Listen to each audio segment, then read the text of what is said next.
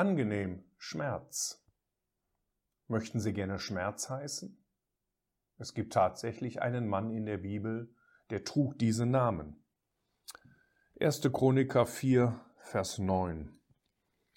Und Jabez war geehrter als seine Brüder, und seine Mutter gab ihm den Namen Jabez, indem sie sprach, mit Schmerzen habe ich ihn geboren. Und Jabez rief zu dem Gott Israels und sprach, wenn du mich reichlich segnest und meine Grenze erweiterst und deine Hand mit mir ist und du das Böse fernhältst, dass kein Schmerz mich trifft. Und Gott ließ kommen, was er erbeten hatte. In diesem Video geht es um Jabez, ein Mann, über den wir wenig wissen und der ein ganz interessantes Gebet ausspricht, nämlich dass er Gott bittet, dass er sozusagen keinen Schmerz haben soll. Und Gott antwortet auf dieses Gebet. Wer war überhaupt Jabez?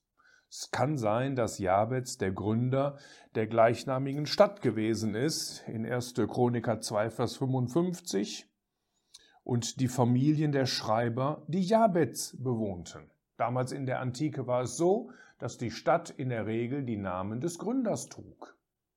Was wir wissen ist, nach 1. Chroniker 4, Vers 1, dass er aus dem Stamme Juda war. Denn hier haben wir sozusagen die Nachkommen der einzelnen Stämme. Mehr wissen wir über ihn nicht. Wir haben dieses kurze Gebet und dass seine Mutter ihn unter Schmerzen geboren hatte. Wir wissen auch nicht genau, wann Jabez lebte. Wir wissen nicht genau, äh, in welchem Teil des Buches Chroniker wir ihn ansiedeln müssen. Aber eins ist sicher, das zweite Buch Chroniker beschäftigt sich mit der dritten Wegführung, mit der endgültigen Zerstörung des Tempels und mit der endgültigen Zerstörung Jerusalems durch Nebukadnezar. Man kann das nachlesen in 2. Chroniker 36. Aber Jabez interessierte sich dafür nicht. Er interessierte sich für sein Erbteil und dafür, dass sein Erbteil erweitert wurde. Die Erweiterung des Erbteils? Ja, das müssen wir auf eine geistliche Ebene heben. Dass wir Interesse auch haben, die geistlichen Segnungen, die Gott uns gegeben hat, dass wir sie sozusagen erweitern. Natürlich sind die geistlichen Segnungen vollkommen, die Gott uns geschenkt hat und die wir jetzt schon genießen können in dem Herrn Jesus. Aber genau das ist der Punkt. Um sie zu genießen, müssen wir uns mit ihnen beschäftigen müssen wir sie uns zu eigen machen. Und das ist die geistliche Bedeutung hier, dass dieses Erbteil sozusagen erweitert wird, dass uns diese geistlichen Segnungen größer in unserem Leben werden. Von der praktischen Seite her, dass wir uns intensiver damit beschäftigen. In diesem ersten Buch der Chroniker, in diesen ersten Kapiteln, da haben wir sogar zwei Gebete. Wahrscheinlich sind beide nicht sehr bekannt, denn wer hat schon Lust, all diese Namen hier zu lesen? Und daran sieht man eben, dass Bibellesen manchmal auch Arbeit ist. Manchmal ist das auch anstrengend, sich durch diese Narben hindurchzuarbeiten. Aber zwischendurch gibt es immer wieder Schönheiten, die uns doch wichtige praktische Lektionen geben. So in 1. Chroniker 5, da haben wir das zweite Gebet und dieses Gebet, was wir dort haben, das wird kollektiv ausgesprochen. 1. Chroniker 4 war ein persönliches Gebet und es wurde ihnen und es wurde ihnen gegen sie geholfen, und die Hageriter wurden in ihre Hand gegeben, samt allen, die bei ihnen waren. Denn sie schrien zu Gott im Kampf, und er ließ sich von ihnen erbitten, weil sie auf ihn vertraut hatten. Was für ein schönes Gebet, was für eine schöne Antwort Gottes und was für eine wunderbare Begründung, die Gott gibt. Sie rufen zu Gott in einer schwierigen Situation. Und Gott lässt sich erbitten, weil sie auf ihn vertrauten. Auch hier haben wir einen positiven Kampf, der geführt werden muss, aber er wird von abhängig, in Abhängigkeit von ihm und er wird mit ihm geführt. Und deswegen kann Gott, weil sie auf ihn vertrauen, dieses Gebet beantworten, dass er ihnen zur Seite steht und dass er ihnen Kraft gibt. Aber zurück zu 1. Chroniker 4. Es sind doch seltsame Verse, die wir hier vor uns haben. Jabez heißt Schmerz. Noch einmal, möchtest du diesen Namen haben? Stellst dich vor, guten Tag, Schmerz. Angenehm? Schmerz? Ist das ein Name, den du gerne tragen möchtest? Und dann hier in dieser ungewöhnlichen Situation, denn seine Mutter hatte ihn mit Schmerzen geboren. Ist das etwas Ungewöhnliches, ein Kind mit Schmerzen zu gebären? Wir können einmal zurückgehen nach 1. Mose 3. Und 1. Mose 3 ist ein Zeitpunkt nach dem Sündenfall. Das heißt, vor dem Sündenfall war das nicht so in den Gedanken Gottes. Aber als eine Folge des Sündenfalls, vielleicht sogar als eine Strafe durch den Sündenfall, heißt es in 1. Mose 3, Vers 16, zu der Frau sprach er, das ist Gott, ich werde die Mühsal deiner Schwangerschaft sehr mehren mit Schmerzen sollst du Kinder gebären. Es war also das Normale, mit Schmerzen Kinder zu gebären. Also wenn es hier geheißen hätte, ohne Schmerzen hat sie ihn geboren, dann wäre das ein Wunder, etwas Außergewöhnliches gewesen. Aber das war hier nicht ungewöhnlich, das war normal. Warum dann diese seltsame Formulierung? Weil es eben hier wahrscheinlich viel mehr geht als nur um einen historischen Bericht weil es hier um eine wichtige geistliche Lektion geht. Und vielleicht finden wir ein klein wenig dargestellt diese mütterliche Liebe bei der Mutter von Jabez. Und dass diese mütterliche Liebe sehr viel Schmerzen und sehr viel Tränen geweint hat, um ihren Sohn ähm, zu Gott zu führen. Dass ihr Sohn wirklich ein tiefes Bewusstsein von Sünde bekommt. Und vielleicht sind es hier Tränen oder, Schmer Tränen oder Schmerzen bezüglich der Sünde, dass das etwas ist, was hier diese Schmerzen und diese Sünde ausgelöst, äh, diese Tränen ausgelöst hat. Also wirklich ein tiefes Bewusstsein von dem, was Sünde ist. Haben wir solche Tränen mal in unserem Leben gehabt?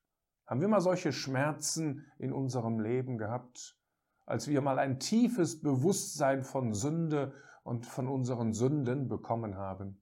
Wie unsagbar der Herr dort am Kreuz dafür leiden musste? Das ist wahrscheinlich die Bedeutung und deswegen dieser außergewöhnliche Name. Aber was soll jetzt dieses Gebet am Ende, dass kein Schmerz mich trifft? Nun, wir müssen uns zuerst ein paar Gedanken machen, was überhaupt Schmerz ist. Schmerz ist natürlich nicht nur körperlicher Schmerz. Zum Schmerz zählen auch Leiden, Verfolgungen. Der Herr war der Mann der Schmerzen und mit Leiden vertraut. Das bezieht sich ja nicht nur auf seine Leiden am Kreuz, sondern auf den ganzen Weg von der Krippe bis zum Kreuz. Es bezieht sich auch auf die innerlichen Schmerzen, Leiden, die der Herr erduldete, weil die Menschen ihn anfeindeten, weil sie ihn hassten. Schmerz können auch Ängste und solche Dinge sein. Ist das nicht ein ungeistliches Gebet, dass jemand zu Gott sagt, dass kein Schmerz mich trifft? Ist das überhaupt möglich? Denn der Herr Jesus spricht ja im Neuen Testament öfter davon, dass wir in der Nachfolge hinter ihm her leiden. Auch der Apostel Paulus betet nicht dafür, dass alle Schwierigkeiten, alle Schmerzen auf dem Weg entfernt werden sollen oder alles Leid aber er dankt Gott für seine Hilfe in den Gefahren, wie wir das zum Beispiel in 2 Timotheus 3, Vers 11 lesen können. Das ist schon ein, ein beeindruckender Vers dort. Du aber hast genau erkannt meine Verfolgungen, meine Leiden, was für Leiden mir widerfahren sind in Antiochien, in Iconium, in Lystra, was für Verfolgungen ich ertrug und aus allen hat der Herr mich gerettet. Nicht vor allen, nein, er hat es erduldet. Ist das nicht ein seltsames Gebet, dass kein Schmerz mich trifft? Nun, wir müssen berücksichtigen, dass es zwei Ursachen von Schmerz gibt. Einmal als Folge von Treue in der Nachfolge hinter dem Herrn Jesus her. Und das haben wir gerade gesehen. Und das ist auch das, was der Apostel Paulus im zweiten Timotheusbrief beschrieben hat. Aber dann gibt es auch Schmerzen als Folge von Sünde. Das heißt, dass wir Schmerz in unserem Leben erfahren, weil wir gesündigt haben. Und darum geht es hier in diesem Gebet. Es geht um Punkt 2. Und er bittet Gott, dass er keine Schmerzen als Folge von Sünde hat. Das heißt, er bittet Gott, dass Gott ihm hilft, dass er nicht sündigt. Und in diesem Gebet erfahren wir nur in, nun in diesem ersten Teil, um welche Hilfen er ihn im Endeffekt bittet, damit er in seinem Leben Gott nicht verunehrt. Und jetzt verstehen wir vielleicht, was das für ein wichtiges Gebet ist und ob wir nicht ein solches Gebet auch einmal in unserem Leben sprechen müssen. Was passiert denn überhaupt, wenn ich gesündigt habe? Dann müssen zwei Punkte geklärt werden. Auf der einen Seite muss der Fehler bekannt werden, er muss mit Namen genannt werden, vor Gott und wenn nötig auch vor Menschen. Aber ein zweiter Punkt ist elementar wichtig, sonst machen wir die gleiche Sünde eine Woche später nochmal. Wir müssen nachforschen, warum es zur Sünde gekommen ist. Und dann müssen wir versuchen, die Ursache zu beseitigen. Und wenn wir das nicht tun, dann wird die Sünde wieder geschehen.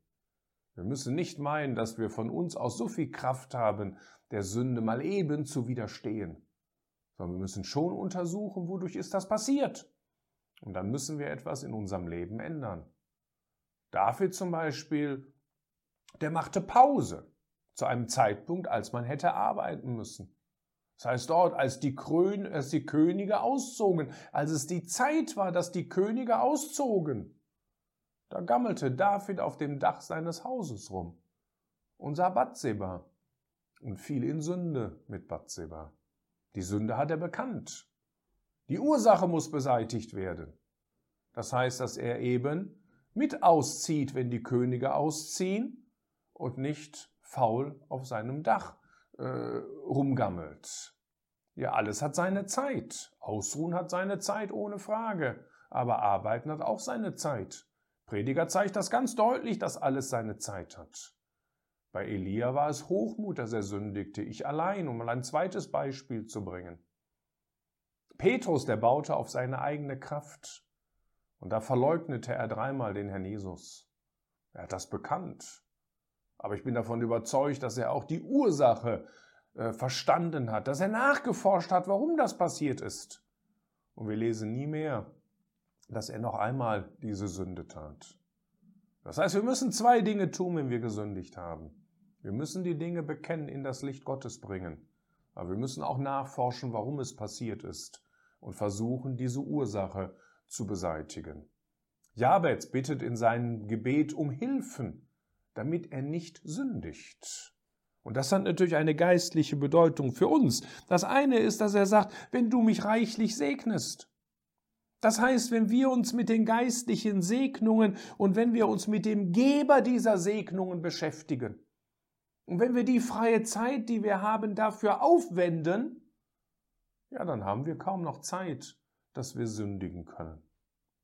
Das Zweite ist, wenn er sagt, und deine Hand mit mir ist. Das heißt, wenn wir den Weg mit Gott gehen, wenn wir den Weg mit dem Herrn Jesus gehen, wenn er der Inhalt unseres Lebens ist. Zusammengefasst bedeutet das, wenn wir die neue Natur nähren und wenn wir sie nähren möchten, damit das Fleisch nicht zum Wirken kommt. Das ist im Endeffekt übertragen gesprochen der Inhalt von dem Gebet, das Jabez hier ausspricht. Und man versteht, dass Gott ein solches Gebet beantwortet. Und Gott ließ kommen, was er erbeten hatte. Haben wir ein solches Gebet, dass wir uns mit den geistlichen Dingen beschäftigen, dass wir uns mit dem Herrn Jesus beschäftigen, dass wir den Geist Gottes in unserem Leben wirken lassen, dass wir das Wort Gottes lesen, dass wir das Gebet suchen, dass wir Gott innigst darum bitten, dass er uns dafür die Zeit und die Kraft gibt, damit wir eben nicht sündigen und nicht die Schmerzen als Folge von Sünde erdulden müssen. Wenn wir ein so inniges Herzensgebet zu Gott haben, dann ist es sicher, dass Gott antwortet. Und zwar so, wie es hier steht. Und Gott ließ kommen, was er erbeten hatte.